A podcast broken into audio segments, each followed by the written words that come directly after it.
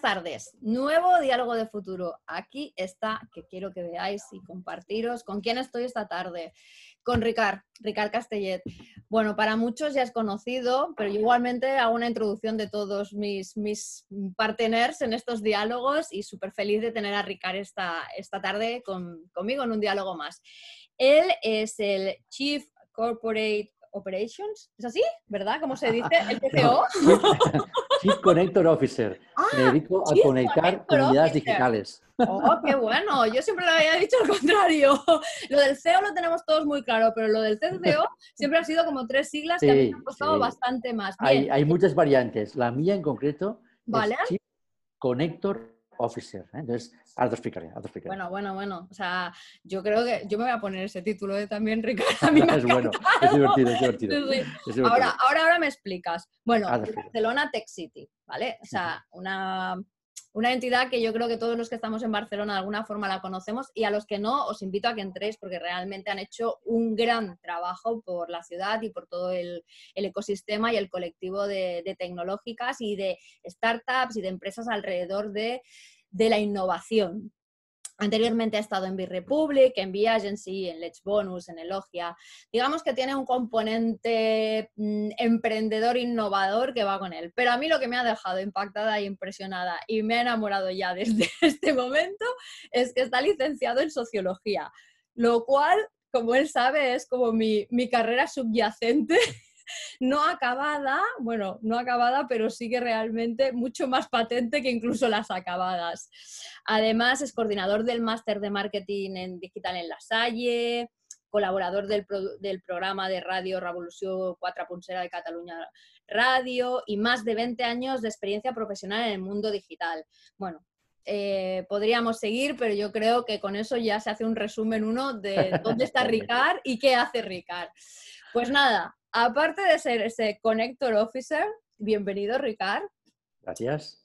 Cuéntame, bueno, lo primero, antes de llegar al Connector Officer, vamos a conectar el primer punto con el que empezamos este, este diálogo, los 12 mandamientos, ¿vale? Sabes que es un libro que publiqué el año pasado a raíz de todo este momento que nos, que nos abordó, por decirlo de alguna manera, por no, por no decir que nos desbordó, y la única pregunta que me gustaría pues, que os hago a todos, porque es también dedicar unos minutitos de reflexión más interna, es sobre estos 12 mandamientos, cuando los has leído, Ricard, ¿qué te, qué te ha movido? ¿Qué te ha despertado? ¿Qué te ha gustado? ¿Qué no te ha gustado? ¿Qué de alguna forma, pues desde la visión del lector, te aporta em, en tu día a día y también de cara al trabajo y al futuro? Mira, eh, los iba leyendo y iba diciendo, Totalmente de acuerdo, estoy de acuerdo. Sí, sí, es verdad. Ah, sí, lo comparto, ¿vale? Me ha gustado mucho el, punto 10 que hablabas de, aprender a abrazar, ¿eh? porque yo soy muy de abrazar, lo digo de, verdad, soy, soy así. Ah, y este año ha sido, este año y medio ha sido muy difícil abrazar, ¿no? Y, me parece interesante que hayas puesto ah, el concepto de abrazar como, como, como, un, como, un, mandamiento para un mundo, para un mundo mejor los, dos últimos puntos son los que más, me han costado, te lo digo con toda sinceridad, o más digo que estoy ya Gema, un día me lo va a explicar con más calma, vale, el punto 11 o el, punto, el punto 12. Pero esta, esta mezcla de, o este, este punto de, de, confluencia entre sostenibilidad, un mundo más sostenible, imprescindible, ¿vale? Eh, la, libertad por la, lucha por la libertad de pensamiento, la libertad de, expresión, el concepto de economía de las personas, que es lo que somos, que es lo que, hemos, que es lo que hemos de, hacer. Y esta visión global, local que has mezclado en esos 12 puntos mm, me, me han gustado mucho. Pero ahora, ahora hoy, ¿eh? un, 13, 13, de abril de 2021, me, me quedo muchísimo con, con, valorizar el concepto de abrazar uh, como un elemento de transformación también social. ¿eh? Total. Abrazar, además de abrazar físicamente y abrazar el caos, como pone aquí, ¿no? Las dos cosas. abrazar, ¿no? En el sentido de, tiremos, a tocarnos también, que lo necesitamos. Genial, Ricard. Pues ya sabes que, bueno, qué decirte. Sí, del Ikigai, si quieres, te cuento. cuento. No hace falta que te cuente mucho por aquí, aunque cualquiera que pueda un poco rastrear por redes entiende, sabe que es un concepto que se ha puesto, es un concepto ancestral que se ha puesto muy de moda, que es de alguna forma el conjugar eh, mm, para qué vale esto en la vida, mm, qué vas a aportarle tú a la sociedad y por qué te van a pagar por ello. Digamos que el que consigue aunar esas tres cosas se supone que, bueno, ha llegado como a, su cúspide en ser un casi yo sostenible, ¿no? El resto nos pasamos, yo creo que la vida como dando pasitos para acercarnos a ello, incluso em, em, evolucionando un poco en cuál es el Ikigai que tenía a los 20 y a lo mejor a los 40 ya no es el mismo. Va por ahí también. Pues el otro transversal que, que tiene mucho que ver evidentemente con el desarrollo sostenible, eh, es interesante porque evidentemente también tiene mucho que ver con la tecnología. Y esto es algo que afortunadamente cada vez nos damos más cuenta, ¿no? O sea, para mí algo que me sorprendió es que al inicio de este momento pandemia eh, quedaron como dos, eh, bueno, sobre todo un elemento muy elevado que fue la digitalización y la sostenibilidad un poquito bajita, por decirlo de alguna manera, luego ha ido cogiendo impulso y incluso tuvo un momento de enfrentamiento y ahora por fin vemos que van eh, de la mano y, creciendo. Pero vamos a centrarnos más primero en la tecnología. Ricard, eh, ¿qué rol?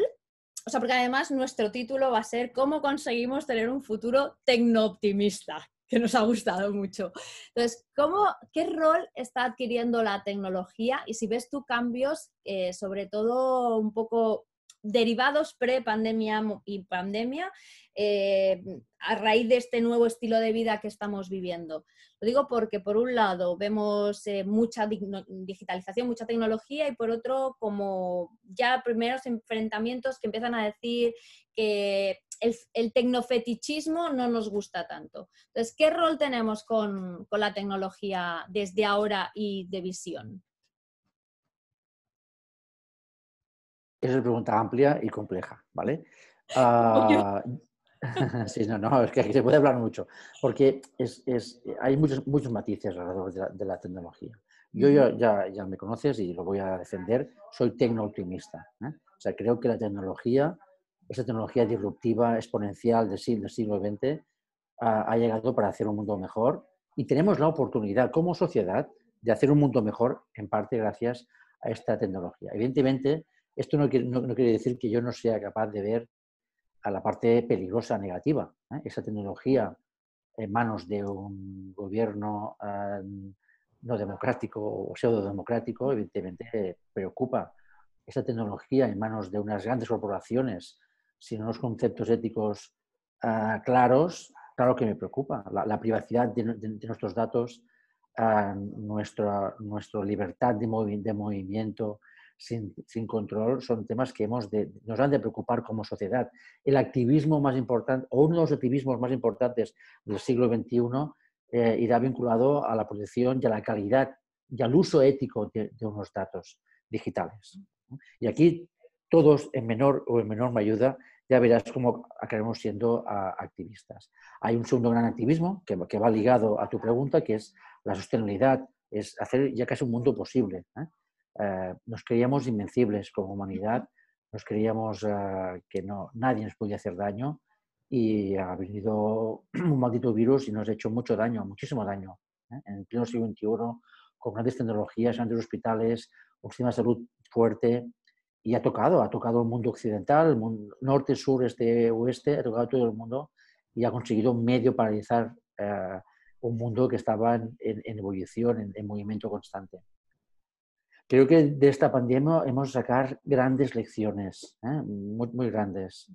Eh, yo me, he hecho mucho de la pregunta, ¿qué hubiese pasado en esta pandemia sin tecnología? Es decir, esta, esta pandemia en los, años 80, 70, o, ¿eh? ¿qué hubiese pasado?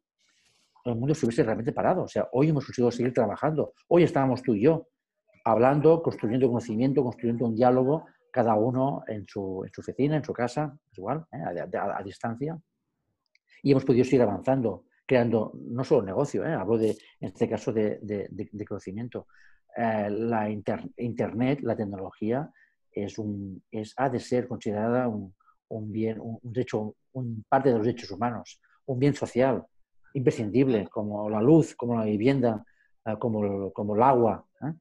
No, no podemos vivir sin agua, no, o no podemos vivir sin luz, no podemos vivir sin, sin, Internet. Otro concepto importante, que antes, antes lo contaba contigo, es la fuerza del concepto comunidad digital, comunidad virtual, comunidad, como quieras llamarle. ¿eh? Ostras, creo que este año la hemos valorado muchísimo. Las marcas, las personas, nos hemos sustentado en base a una red que ha funcionado de personas, de usuarios, de clientes, de amigos, de, profesores, de amigos, lo que sea, una red digital. Y gracias, a esta red digital hemos podido sustentar una sociedad que ha sufrido muchísimo, pero que sin estas, organizaciones, estas comunidades digitales, hubiese sido muchísimo, muchísimo peor. Ha sido muy duro todo lo que hemos, todo lo que hemos pasado, pero la tecnología, y hay que valorarlo también, nos ha ayudado a llevarlo mucho mejor en lo humano, en lo personal, en lo social y en lo sanitario, evidente, evidentemente. ¿eh? Hemos hecho una vacuna en un tiempo, récord. récord. Y esto, todo esto hay que ponerlo en valor, ¿eh? sin olvidar lo que yo te comentaba antes de esta necesidad de unos datos vinculados a la ética. ¿eh? y, aquí hablaremos y hablaremos mucho, mucho de esto sin duda alguna hoy. Seguro. A ver, yo me quedo con algo que me ha encantado. ¿Qué hubiera pasado eh, si hubiéramos vivido esta pandemia sin esta tecnología? ¿Vale? Entonces, esto me daría para otro diálogo, pero no tenemos el tiempo. Pero además así es como funcionamos un poco con los de tendencias, ¿no? Con las hipótesis. Yo te digo, todo lo que has dicho, te lo subo, tienes razón, es cierto, o sea, sin duda nos ha dado un montón de aspectos positivos, pero reside, tú has dicho también dos palabras muy buenas, ¿no? El poder o dos efectos o dos elementos muy buenos que tienen que ver con la, con tecnología. El poder que ejercen las personas sobre las personas, los gobiernos, los monopolios tecnológicos sobre esas tecnologías y luego el componente ético que de alguna forma es el que debería empezar a ponerle unas ciertas fronteras al cielo tecnológico, ¿no? Entonces, ¿qué hubiera pasado? Eh, nos hubiéramos perdido cosas, pero también hay que pensar qué ha ¿qué ha pasado que ha derivado de tener tanta tecnología que por culpa de según qué personas y falta de ética, a lo mejor también hemos vivido en este momento, ¿no? Por ejemplo, todo el exceso de información que nos ha generado mucho estrés eh, y ya, bueno, no hace falta que entremos, pero que, o sea, o bueno, incluso el, el propio o sea, el propio proceso interno de capacidades emergentes que hemos tenido que vivir. O sea, que todos recordamos los primeros tres días de ponernos delante de un Zoom. Eso fue, o sea, carreras capitales para saber cómo manejábamos eso. Entonces, es bien cierto que nos ha sumado un montón, pero todo depende también de quién está detrás para que esa tecnología, como tú dices, sea optimista y bien y mm. para generar un mundo mejor el poder de la comunidad ni te lo discuto porque eso es por encima de todo, o sea, eso es absolutamente. Mira, como tú eres una persona, como has dicho, amante de la tecnología y nadie lo ha dicho así tan contundentemente, una preguntita rápida antes de pasar. Me, me, apetece que de todas las tecnologías actuales, que es que son abrumadoras, o sea, más allá de lo que se puede hacer con ellas, que a veces se puede hacer todo, hay una teoría que dice que el futuro eh, hoy por hoy es posible cualquier cosa porque tenemos tecnología para todo, por lo tanto tenemos que ir hacia los futuribles, a los futuribles preferidos, no los posibles. De todas las tecnologías, el, Machine Learning, con la inteligencia artificial, eh, la edición genética, el 5G, el 3D print, el blockchain, los drones y vehículos autónomos, la robótica de procesos. ¿Cuál es la que te gusta más y cuál crees tú que nos va a aportar más? A ver, eh, la pregunta. todas son interesantes, todas bien utilizadas, con ética, ¿eh? son un, vector de crecimiento exponencial y de mejora de la sociedad. La que es más revolucionaria, más transversal y afecta a todas, prácticamente a todas las que has dicho, es lo que llamamos actualmente inteligencia artificial. En el fondo lo es todo. La capacidad de aprendizaje, de corregir posibles errores, de mejorar nuestras tomas de, decisiones, la capacidad brutal de personalizar ah, tratamientos, por ejemplo, ahora es, inmensamente eh, mucho mayor, pero muchísimo mayor, es que no casi costaría de, decir los números para gente de letras como tú como yo, a lo que eran unos años. La inteligencia artificial es la auténtica tecnología que va a hacer cambiar el mundo. ¿eh? Porque sin inteligencia artificial no hay eh, eh, movilidad autónoma o drones o, muchísimas, o blockchain o IoT, etcétera, etcétera. Todo esto gira alrededor de la capacidad que tienen unas máquinas, unos softwares, unos algoritmos de aprender constantemente y de manera muy rápida. ¿eh? Eh, como siempre, el, bien y el mal, ¿vale? A, ver, qué, hacemos aquí.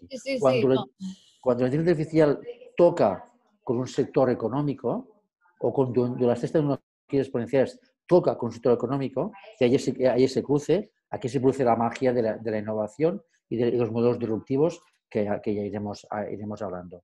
Okay. Pero veremos este cosas tú y yo, Gemma, que no, que no soñábamos.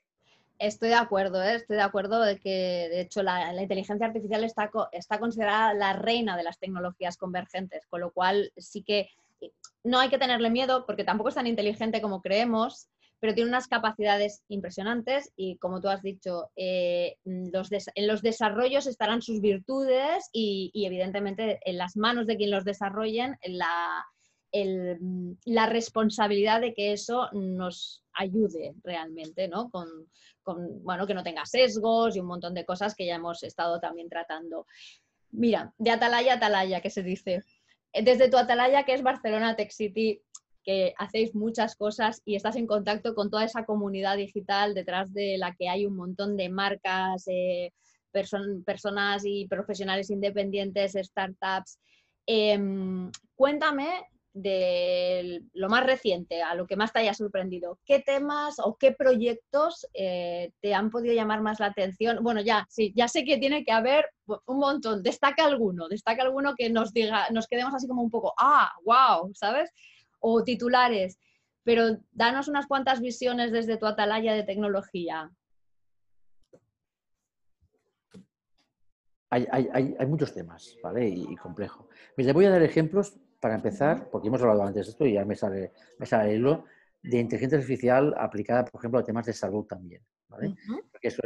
habrá una evolución en el mundo de la salud ah, que realmente no, no nos dará inmortales, porque no seremos inmortales, pero realmente, ah, si todo va bien, la calidad de vida lo aumentaremos de, manera, de manera clara.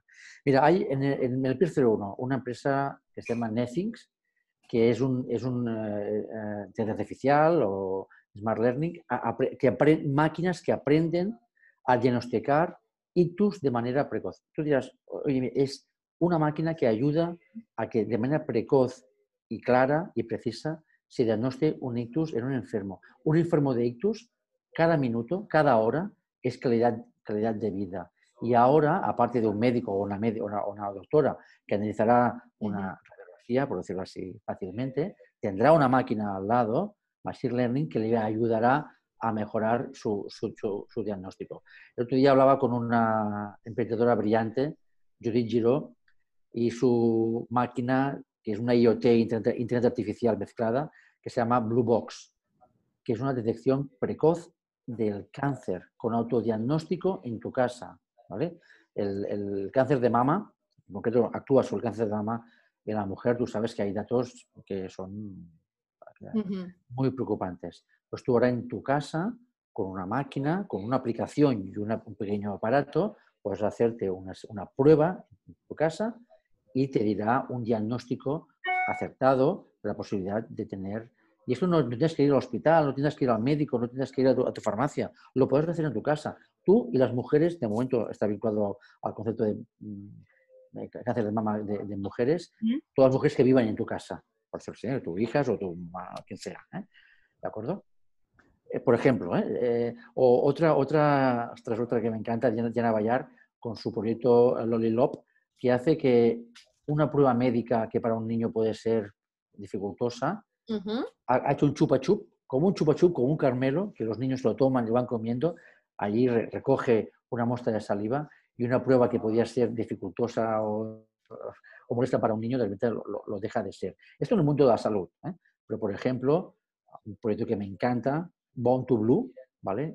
que es maravillosa, que son unas, unas velas rígidas que van a minimizar, eh, digamos, el uso de los grandes motores en los grandes barcos transatlánticos. Este, estos días que ha pasado la crisis de, en el canal, ¿no? que, se ha parado y todo el mundo se ha parado, que te lo diga Viviana Baibé, que le dije, digo, eso, el primer día, ¿eh? que se quedó atorado, dije, eso va a traer más cola de la que nos estamos imaginando.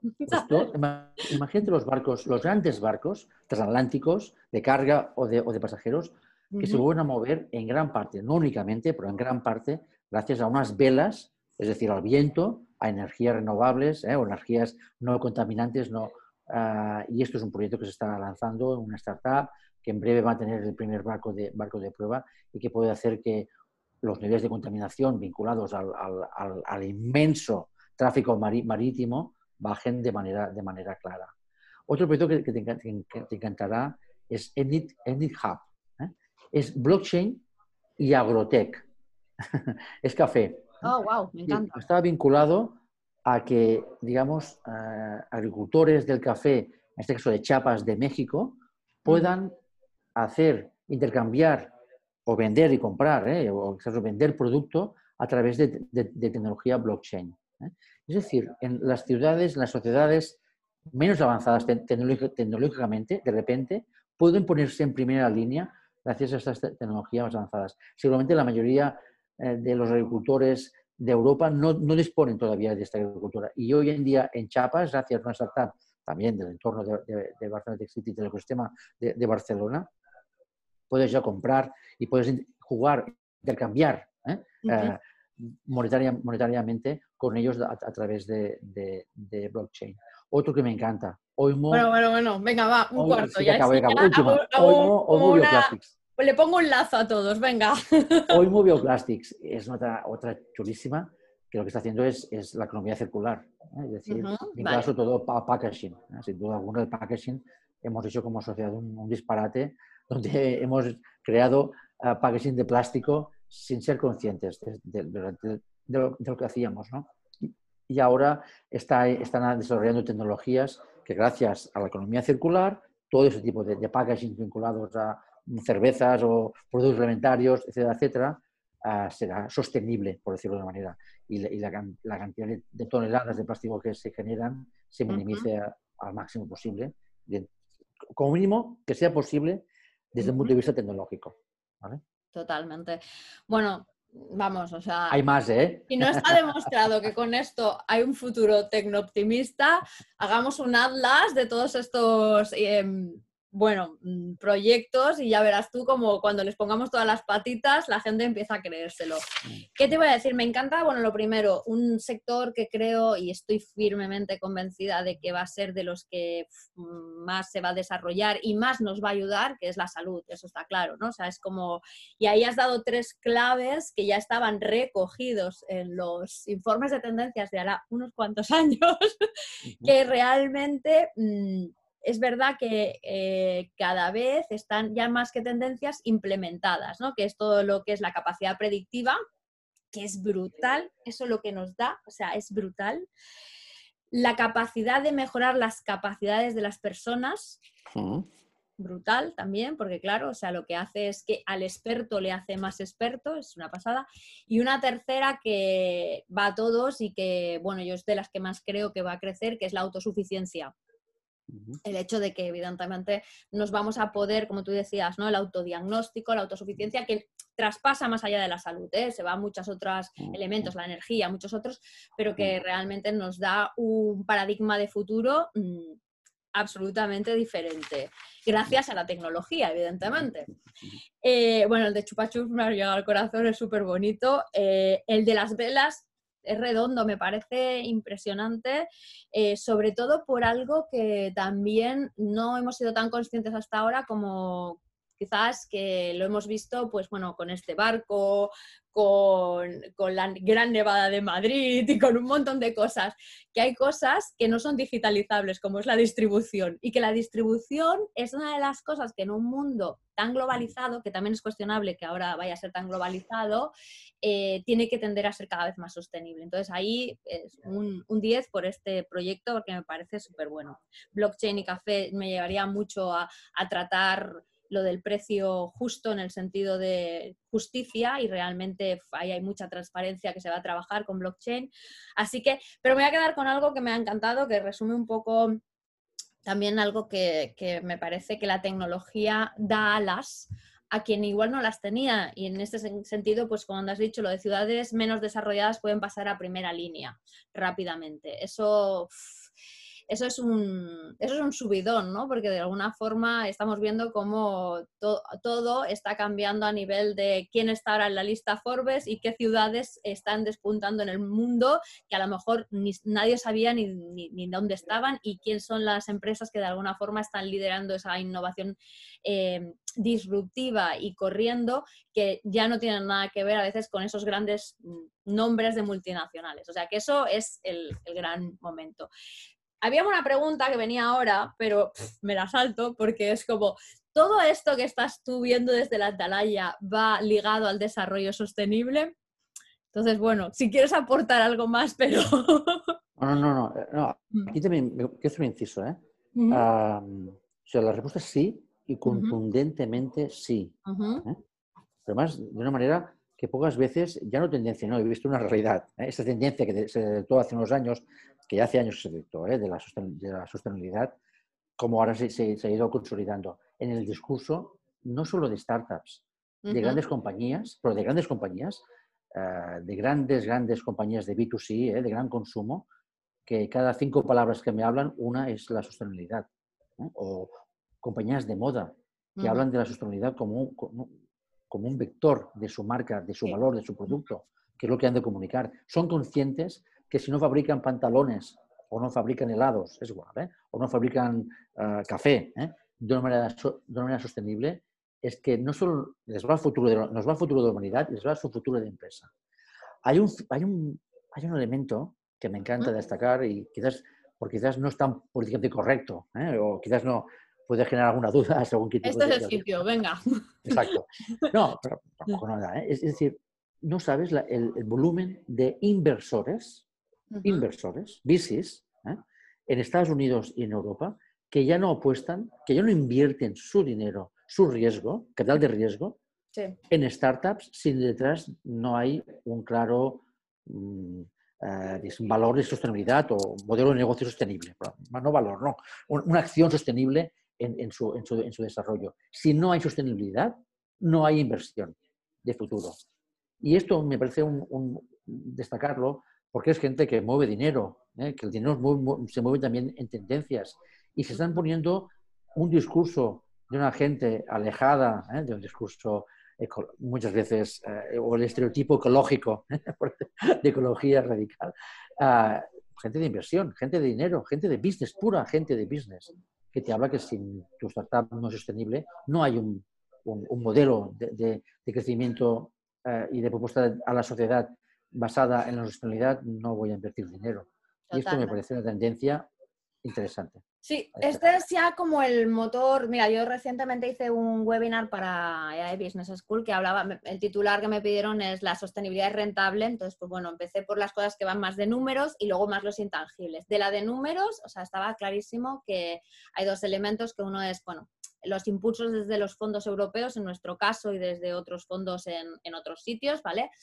pero sobre todo, sobre todo, la inversión, o sea, la banca y los inversores, empezando desde eh, BlackRock hasta los pequeños inversores, o sea, las, las apps, vuelvo otra vez a esa autosuficiencia, esa manera de gestionarnos, esas apps que puedes tú invertir en sin pasar por un intermediario o un broker, eh, se está viendo que van a buscar sobre todo a la gente así más más atenta al mercado joven y tal, están buscando sobre todo proyectos de startups eh, que tienen un componente sostenible y green. O sea, está.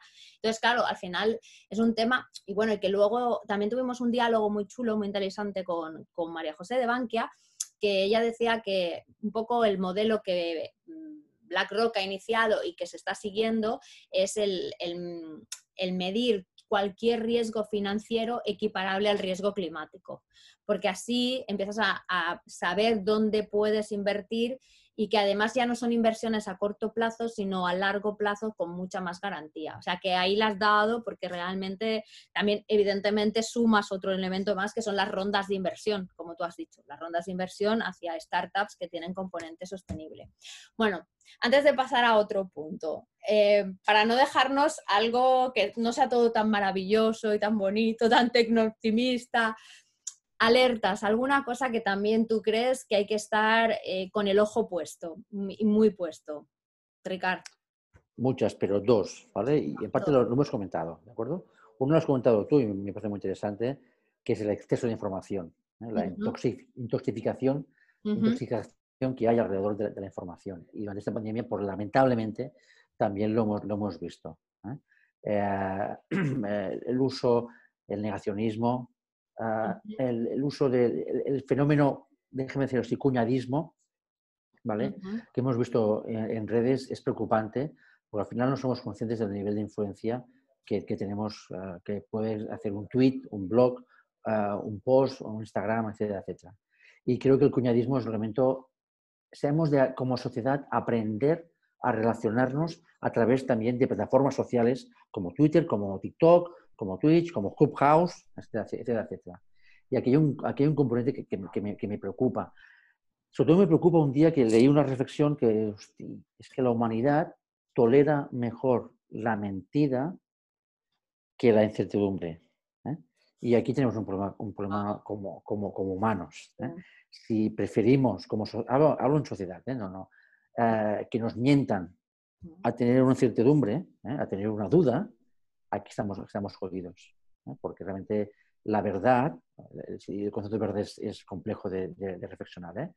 pero si, nos, si, nos, si aceptamos la mentira, como hemos visto, y ah, yo mi posición, ¿eh? como hemos visto, por ejemplo, como Trump, ¿eh? que se basaba básicamente en la construcción de, mentiras políticas, objetivamente mentiras políticas. ¿eh? No hablo, de componentes ideológicos, ¿eh? que aquí podemos... Sí, pero si lo, si lo racionalizamos un poco lo, lo, entiendes, ¿no? Al final, bueno, nosotros que como tú eres sociólogo de carrera y yo medio socióloga, por decirlo de alguna manera, una mentira no deja de ser más que una verdad enmascarada. En cambio, una incertidumbre es navegar en algo que no hay ninguna certeza.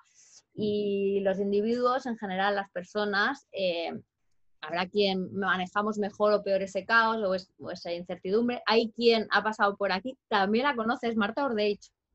Mm, también, sí, pues por aquí ha pasado. Y ella, por ejemplo, es una persona que se asume como que a ella le gusta vivir en la incertidumbre y en el caos, pero son los menos, o sea, realmente. Mm. En general la gente necesita pues esas grandes certezas. Lo que pasa que sí que es verdad que es un gran riesgo, esto me ha dejado muerta, ¿eh? lo de la, eh, la, sociedad tolera mejor la mentira que la incertidumbre. Lo entiendo perfectamente desde el punto de vista sociológico, pero es un riesgo brutal, ¿eh? Brutal. Lo, entiendo, yo también lo entiendo, ¿eh? Pero sí, esto es un fenómeno de la humanidad desde el neolítico, ¿eh? desde que hay civilización, eh, las incertidumbres, las dudas nos generan, nos generan miedo. ¿eh? ¿Por qué sale el sol? ¿Por qué sale la luna? Y al final hemos de dar una explicación a veces divina a, a, nuestras incertezas. Y durante muchos miles de años la humanidad decidió darle una, una lectura ah, religiosa a las incertezas. Y vivimos, mejor o peor, ¿eh? durante siglos pensando que al final todo, era la cosa de Dios. Después la ciencia demostró muchas cosas, hicimos muchos avances. Pero ahora, este momento de, de sobreinformación, este fenómeno se hace mucho más difícil de, de gestionar. ¿no? Y hemos de ser conscientes. Pero esto se resuelve con educación. Lo tengo muy claro. Al final, estas redes sociales masivas, que estamos todos inmersos, no sé, llevan 10, 15 años de uso masivo. No, no llevan más. ¿eh? Hace, hace 15 años no, no estábamos en Twitter, en nos no. como ejemplo, ¿eh? me refiero, como, ejemplos. Y ahora estamos todos. Y no, nadie nos ha enseñado realmente. No hemos ido a un cole ¿eh? y nos han dicho, mira, oye, hay que responder educadamente, este, esta, esta manera, esto es correcto, esto no es correcto. Y habrá que empezar desde la libertad, desde el respeto, a enseñar a utilizar también estas plataformas. Es cierto también que las plataformas se han puesto las pilas, ¿eh? porque realmente les lleva el prestigio. ¿eh? Y Facebook, Twitter, Instagram, eh, en tiempos de pandemia, han intentado empezar a verificar las fuentes o, sin, sin, sin dudarlo, bloquear usuarios que estaban diciendo mentiras en temas de pandemia. Esto es mucho más grave que otros temas. ¿eh? Este es un tema, ¿vale? Este es un tema que hay que saber que, se... Voy a poner un acento. Se me ha ocurrido que, creo que deberíamos tener, debería empezar a introducirse eh, una asignatura en el colegio que fuera educación en redes sociales, ¿eh? Claro. La verdad es que mm, hayas dado también una clave. Venga, segundo punto. si, un día soy, si un día soy consejero de educación, ministro o lo que sea, te aseguro que habrá. Que habrá. Vale. nos pasamos horas y se pasan, las generaciones más jóvenes se pasan horas, habrá que enseñarles. ¿eh? No técnicamente, sino el uso social de esas maravillosas plataformas, pero con un mal uso también, también nocivas y tóxicas. Eh, este es el primer, el primer gran tema que podríamos hacer un día hablar todo, toda una sesión sobre esto. ¿eh? El, el, segundo, en parte ya lo, ya lo he comentado, que es el tema de la privacidad de los datos. Y esto es, esto es, preocupante. Realmente eh, no somos conscientes de la información que estamos dando a través de nuestros smartphones, a través de nuestros perfiles en Facebook, Twitter, Instagram, todos. ¿eh? No, no, quiero dejarme, no, voy a, no voy a personalizar más el mundo. Y aquí hay que, hay, reivindicar el concepto del activismo, pues habrá que ser activistas de la lucha por, la, por el respeto y por el saber la, la trazabilidad de mis datos. Yo con eso tampoco te voy a hacer un discurso catastrofista que a veces se hace. Yo creo que si mis datos se utilizan para, para, ponerme una publicidad correcta, pues no me parece mal. ¿eh? A mí que me den eh, champú para los rizos, pues han, llegado tarde, ¿vale? A ti te va a ir muy bien, pero mis rizos ya, ya se acabaron. Entonces a mí que al final me, me, den un tratamiento para la barba y a tú un tratamiento para los rizos, es, un ejemplo tonto, pero para entendernos.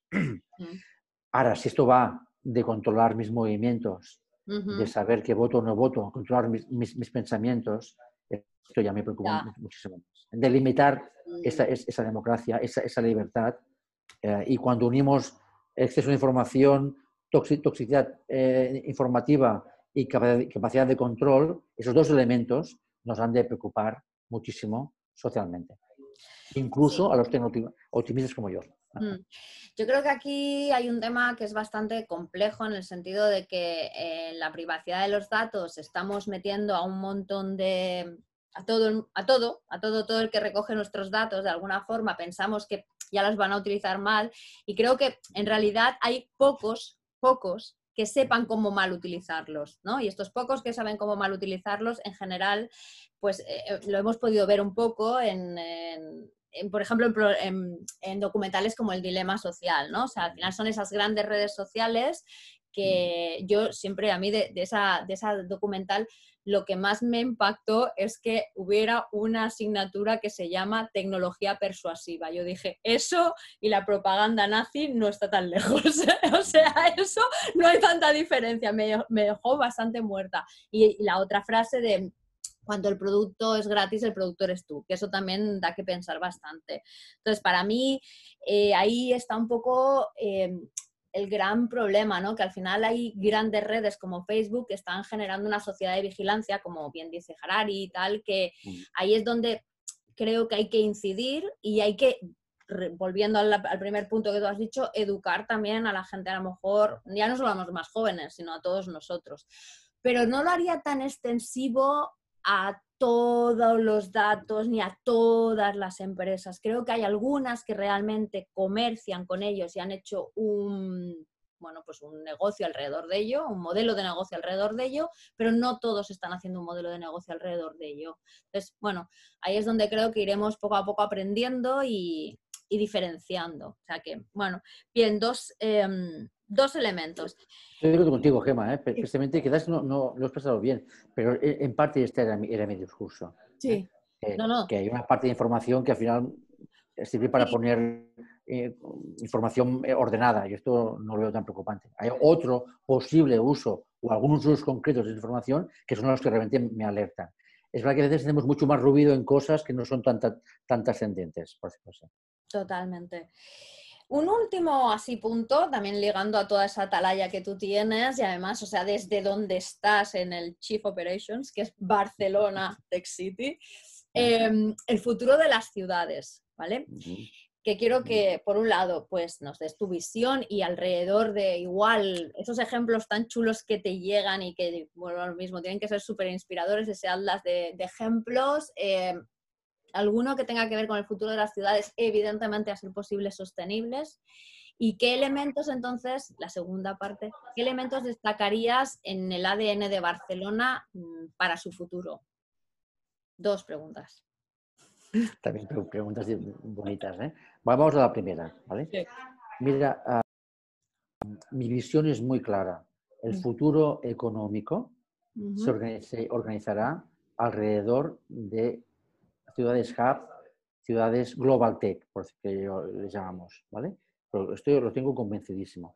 No tanto al concepto nación-estado, ¿eh? un concepto más de, de, los siglos pasados, sino que el concepto que va a ser clave en los próximos años, décadas, siglos, será el concepto global tech.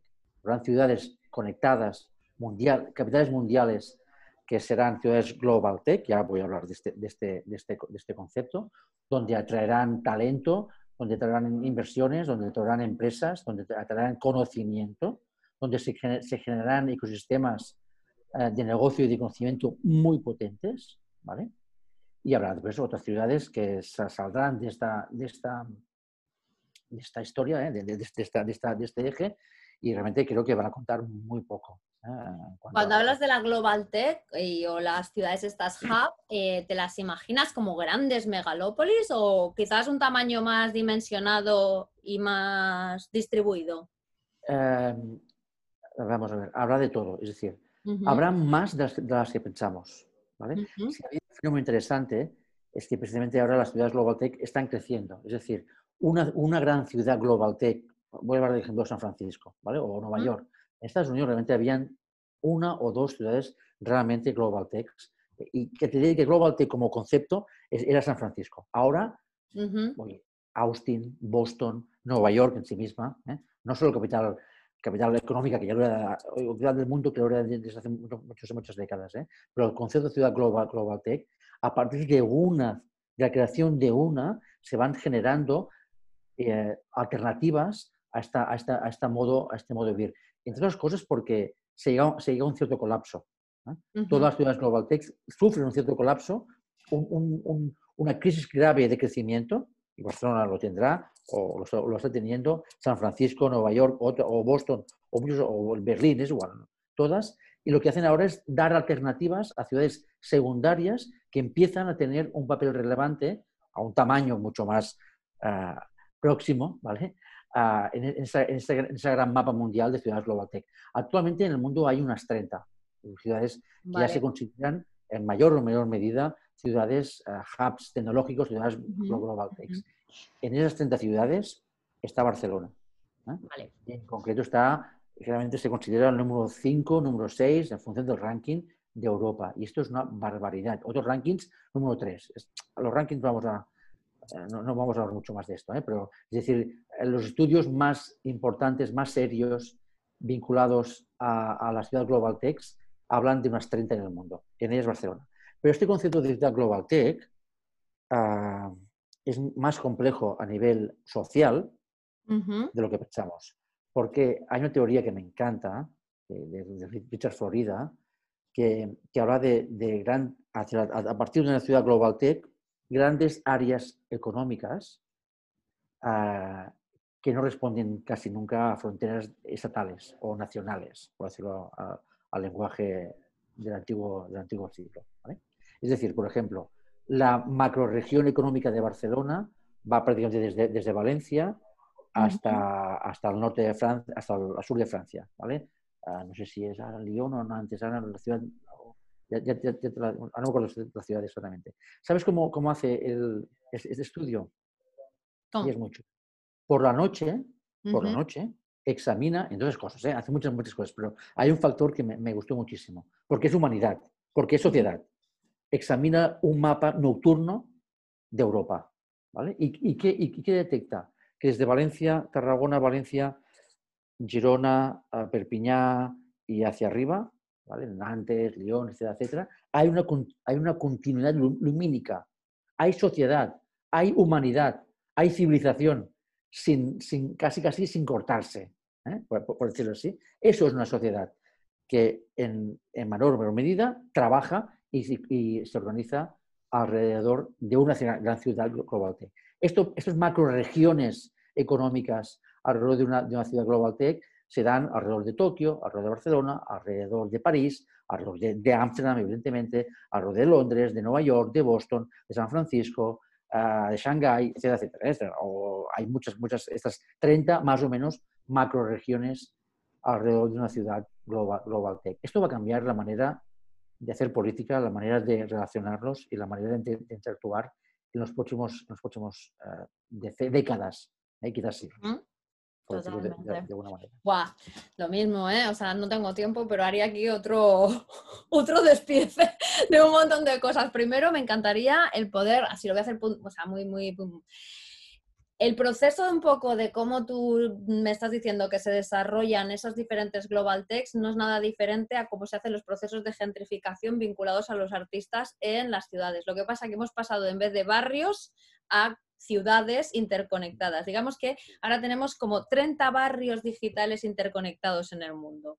Mm. Podría incluso llamarse así. Después me encanta el mundo, el concepto de este, bueno, lo que tú ya has dicho, porque hace mucho tiempo lo tengo en los, informes de tendencias, de que la frontera física se ha perdido en muchos casos. En otros se va a recuperar, pero en muchos casos se ha perdido, porque la nueva globalización no es física, es digital. Y eso hace esas macroregiones que, como tú dices, se ven también trazando pues esa, capacidad de trabajo lumínica casi de cómo se está la gente eh, agrupando, ¿no? Entonces esos dos puntos me parecen súper chulos. Y has dicho algo al final que me he quedado ahí mm, y ahora te lo quería rematar mm. y me, he escapado. Bueno, no pasa nada. No ya, pasa ya saldrá, ya saldrá, ya saldrá. No pasa nada. Me queda responder de eh, Barcelona, ¿eh? ¿eh? Aún he hablado de Barcelona, que aún no he hablado de Barcelona. Vale, pues venga, rematemos, con, Barcelona, vamos a ello. ahora, en el fondo del discurso es uh, más la primera gran pregunta. Esas, esas ciudades sí o sí han de ser, han de ser el concepto Smart City discutible, pero han de ser smart y han de ser sostenibles. ¿eh? si, que si no son, son inhabitables. Y el talento, cada vez más nómada, una ciudad que no sea sostenible en, un periodo de tiempo, en una revolución, en un concepto, migrará, es que dejará esa, esa, esa ciudad. ¿vale? Entonces, el, papel de, de Barcelona, y ahora también intentaré responderte. O sea, la posición de Barcelona es privilegiada, ¿vale? Y creo que después de unos años donde Barcelona ha pivotado, la marca Barcelona, si quieres llamarlo así, ha pivotado demasiado hacia un concepto vinculado demasiado, no, o únicamente a lifestyle, perfecto, maravilloso, turismo, oye, y al Barça, y a Messi haciendo goles, y a gastronomía, todo perfecto, pero nos habíamos olvidado de, un no, de una realidad histórica, que es que Barcelona en su área, en su región económica de influencia, ha liderado la revolución industrial en el siglo XVIII, XIX, XX y XXI en España y en el sur, y en el sur de Europa, ¿eh? o ha co-liderado, no, no, importa más o menos, ¿eh? pero ha sido un vector indiscutible de, transformación eh, industrial digital, con números se puede demostrar fácilmente, en los siglos XVIII, XIX, XX y XXI. Es decir, hay un pasado histórico de ciudad industrial, de ciudad de talento, de ciudad de empresa, de ciudad de, conocimiento, que hace que sea viable esa ciudad global tech. Una ciudad global tech, excepto en Asia o, en algunas zonas de Asia, por exceso de dinero, excepto allá, no se crea de la nada. Se crea porque hay un pasado. Y el pasado de Barcelona en su área es de pymes, y una startup es una pyme digital, es de, talento, somos una ciudad de, talento, un pasado industrial, un pasado eh, sindicalista muy importante, indiscutiblemente muy, muy importante, un pasado de, conocimiento con grandes universidades. Este pasado es el que nos da viabilidad de futuro y de presente como ciudad global, global tech, con todos los problemas que, hay, ¿eh? que hay problemas de crecimiento eh, importantes. Esto es un tema. Y el segundo tema que tiene que ver con la sostenibilidad en el fondo. ¿vale? Hay una teoría preciosa que me encanta que habla de la teoría de las tres T's. ¿vale? Y que una ciudad que quiera, que quiera ser capital del mundo a nivel global, económico, cultural, social, ¿eh? porque no es solo economía, ¿eh? es, también es cultura, es, sociedad, es deporte también, ¿eh? evidentemente, ha de tener las, las tres T's. ¿Y cuáles son las tres T's? Uh, una es tecnología, que hoy estamos hablando de tecnología, pues una es tecnología, ha de ser una, una ciudad con proyectos con valores, con, altas capacidades tecnológicas vinculadas a la, propia, a la propia ciudad, las propias calles o las propias universidades, ¿eh? o a los hospitales o, a, la parte global de la sociedad. Este una, una primera T. Segunda T, y muy, muy importante, el, talento. ¿eh? La, T de, la T de talento. Sin talento, ni Barcelona, ni Nueva York, ni Boston, ni San Francisco, ni Berlín, ni la que quieras. Dime cualquiera que te diré que no. ¿eh? La capacidad de, Barcelona, en parte, se debe al éxito de Barcelona, se debe en gran, gran, gran, gran, gran, gran parte a la capacidad de traer talento de fuera. ¿eh? El talento local, somos gente talentosa en general, ¿vale? Sí. Enfocamos medallas. Pero nos que... con el de fuera. Exacto. Por la más a más, tenemos la capacidad de, traer talento tecnológico digital brutal. Eh, aquí estamos en, el top 3 de Europa y top 5 del mundo. Top 5 del mundo. Ojo, eh, esto, es, muy bestia. ¿eh? Y no dicho por, por estudios locales, dicho todo esto por estudios internacionales, por ejemplo, de Boston Consulting. Boston Consulting hace un estudio, nos ponía, quiero recordar que el número 5 o 4, en función de la variable, pero 5 del mundo, ya me, me parece bien, 5 del mundo es ciudad preferida para, para venir a trabajar por el, talento y sobre todo por el talento tecnológico, por, por decirlo así. ¿vale? En la medida que seamos capaces de crear una ciudad de los ciudadanos, una ciudad del talento, una ciudad que sepa captar ese, ese, talento, Barcelona y su área de influencia tendrá, tendrá futuro.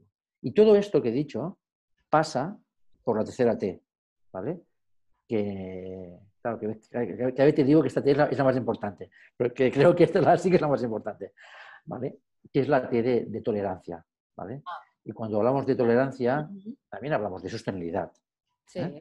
y hablamos de respeto, y hablamos de una ciudad próxima, una ciudad de, de la teoría de los 15 minutos, ¿eh? que puedes encontrarte casi todo en 15 minutos, una ciudad amable, una ciudad no contaminante o no contaminada dentro de lo posible, o como mínimo con vías para resolver este, este, este problema, una ciudad que se pueda vivir, que puedes alquilar un piso, ¿eh? una ciudad donde puedes ir de fiesta, que, también es muy importante, créeme, a, una ciudad tolerante en, sí misma, que, permita pues, que gente de otras razas, culturas, lenguas venga, se instale, viva, crezca profesionalmente. Y, aquí está la clave eh, y está aquí está donde Barcelona se lo, se lo juega. Creo que Barcelona y el ADN de Barcelona para mí es progresista. Ya no hablo de izquierda de derecha, ya, mira, ya hablo de esto hablo de, porque creo que es una cultura progresista, por, muchas cosas que nos han pasado en la, en la historia. ¿eh? Y creo que Barcelona eh, lo tiene todo, pues si lo hacemos bien, ¿vale? está por demostrar, o lo seguimos haciendo bien, o lo hacemos todavía mejor, será una ciudad de tecnología, que ya lo es, industria ya lo es, quinta de Europa, top 30 del mundo, una ciudad ah, de talento, quinta del mundo atrayendo talento eh, tecnológico a nivel mundial, esto es una barbaridad, y por encima de todo seguimos luchando por ser una, una ciudad de la tierra de la tolerancia, donde todos y todas podamos vivir eh, en el respeto. Y si esto lo hacemos, Gemma, esto es, posible. Pues sí, yo también, o sea, a ver, yo he trabajado, ya sabes, bueno, he trabajado para el Ayuntamiento de Barcelona, he trabajado muchas veces para la marca Barcelona y estoy de acuerdo contigo, el pasado histórico tiene un peso y, y en general estas ciudades progresistas que van eh, siendo vanguardistas, es curioso, pero pocas veces han sido sedes administrativas de, del país, O sea, tienen otro talante, tienen otro... Y eso, bueno, digamos que, como en todo, o sea, debe ser como en los seres humanos la genética nos la transmitimos, pues en las ciudades también hay una cierta carga genética que va evolucionando y que va quedándose del pasado histórico. Em, sí que es cierto que ahora hay como varios, em, ahora sobre todo, bueno, yo creo que la discusión del futuro de las ciudades es algo que no es, no es de ahora, siempre estamos un poco en ello y aparte de los que amamos las ciudades como asentamientos en los que pasan cosas y yo por lo menos es una de las cosas que más me gusta analizar, o sea, brutal pero en este momento realmente es como que hay un caldo de cultivo bastante interesante, ¿no? O sea, ves cosas muy, muy curiosas como están pasando, por ejemplo, tú has mencionado las Smart Cities y el otro día yo comentaba, ¿no? Llevamos prácticamente ni 20 años de concepto de Smart Cities y ya hemos visto cómo ha evolucionado el propio concepto, ¿no? El propio concepto que estaba muy anclado en eso, en tecnología, en inteligencia de datos, en tal, ha evolucionado hacia eh, sumarle una capa mucho más humanista, más sostenible, una ciudad mucho más tolerante, donde sí, toda esa tecnología o esa inteligencia nos, bueno, digamos que toda esa tecnología nos tiene que ayudar a, hacer una gestión inteligente y a, darle inteligencia a la ciudad, ¿no? Y a los, y a los individuos, no solamente inteligencia, ¿no? Y aparte, también comentaba el otro día, por ejemplo, está el proyecto este de Line en Dubai, creo que es, que es una ciudad eh, trazada, todo es como, como un sistema operativo de ciudad, ¿no? O sea, como empezó pues Google a hacer eh, con Sidewalks en Toronto, que han parado el proyecto porque han dicho que, que está visto que todas las ciudades que solamente se trabajan bajo el concepto de inteligencia o, smart city sobre datos, mm, difícilmente tienen largos recorridos porque no están humanizadas.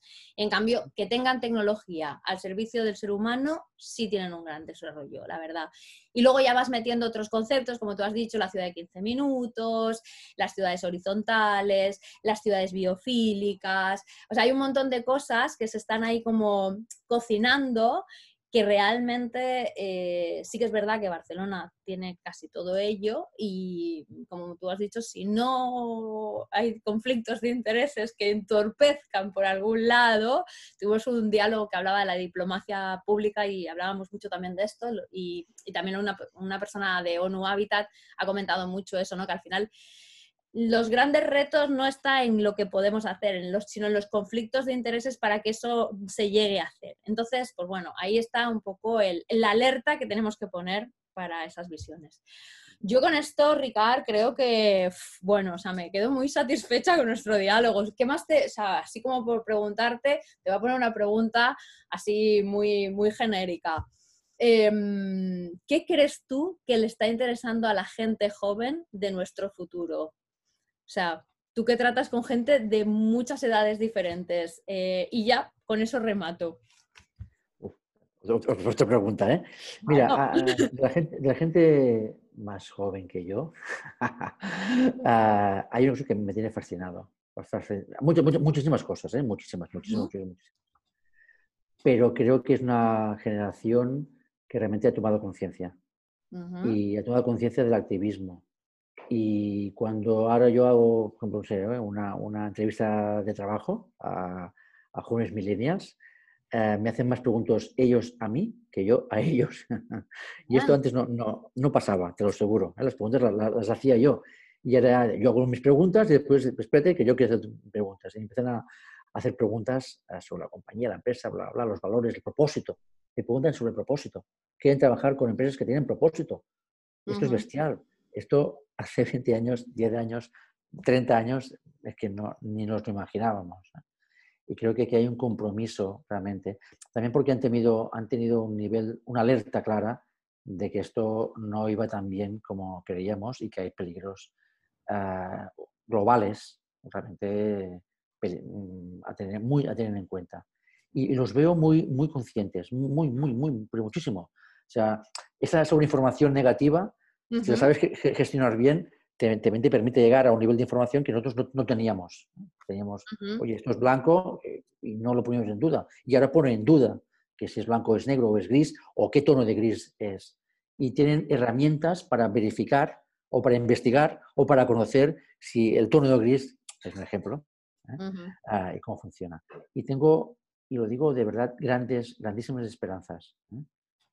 veo su, posicionamiento en temas de género, me, parece fascinante, su, posicionamiento en temas de libertad sexual me parece fascinante, su, posicionamiento en, concepto a, tolerancia como sociedad me parece fascinante, cosas que yo ni, a su edad no sabía ni que existían, o que no era consciente, o que, o que se hablaba como algo, un ente ajeno y ahora lo asumen como parte del propio y parte de esa, de esa tolerancia que han de saber gestionar. Tengo, tengo, tengo, tengo mis esperanzas. vamos a quedar con estos dos. O sea, por un lado, para que veamos que hasta la superinformación o la infoxicación, bueno, no es infoxicación, sino la superabundancia informativa no tiene por qué ser mala siempre. hay gente que la sabe y creemos y tenemos la esperanza en ese futuro que realmente, o sea, pues bueno, mm, como todo, ¿no? Igual eh, para nosotros ha sido abrumador, pero ellos como ya han nacido con ello, mm. van a saberla gestionar mejor. Pues nada, Ricardo, oye, hemos pasado por un montón, o sea, me encantaría que hiciéramos ese atlas ¿eh? de todo. o sea, brutal, me ha gustado un montón, pero hemos pasado por un montón de ejemplos. Hemos, queda queda mm, poco discutible que la tecnología apunta a desarrollo sostenible y ayuda, que hay un futuro tecno-optimista posible. Sabemos un poco más qué son las ciudades Global Tech, que me ha gustado como concepto más de dónde, hacia dónde va Barcelona y, bueno, dónde están las esperanzas y también algunas alertas. Así que, mil gracias. A ti, encantado. Yo me he pasado en grande.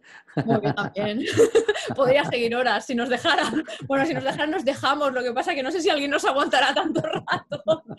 Oye, Ricard, nos hablamos prontito, ¿vale? Correcto. Te lo agradezco un montón y, y nada, para lo que quieras igualmente, aquí estoy. Te lo agradezco.